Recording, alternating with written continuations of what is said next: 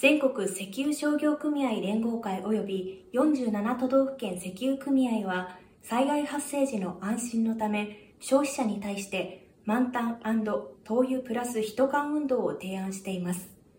この運動では内閣府政策統括官防災担当、資源エネルギー庁、国土交通省の講演のもと、車の燃料メーターが半分近くになると直ちに満タンにし、暖房用灯油は常に1缶多く備えることを推奨しています。今回、関東大震災から100年の節目となる9月1日の防災の日を前に、全国石油商業組合連合会は新しい啓発動画を2つ公開しました。それがこちら。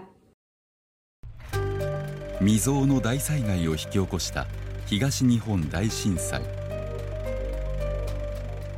6つの製油所が操業停止となり被災地に十分なガソリンや灯油を届けることができなくなった。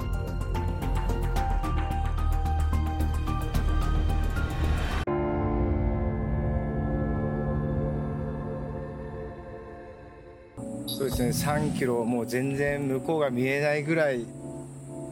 ずらっと並んでました。製油所が津波の被害を受けたことで肝心のガソリンが届かなかったのだ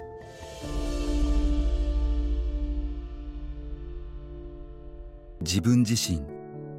そして大切な家族の命を守るために皆さん一人一人が日頃からできることを心がけてください。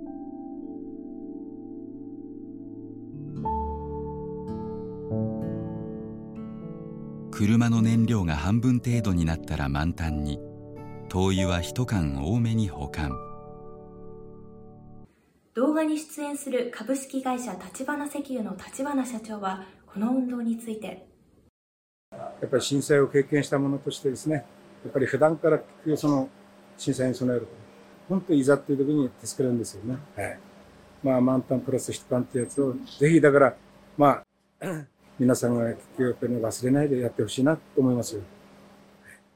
そして動画を企画した全国石油商業組合連合会の富永さんは今回の動画についての思いを語りました。関東大震災から100年を迎える節目の年ということで、えー、改めて地震などの大きな災害の怖さですとか、まあ、それに備えることの大切さというのを、まあ、全積連として、えー、国民の皆様にご理解いただけるような活動を、えー、していきたいと思っております。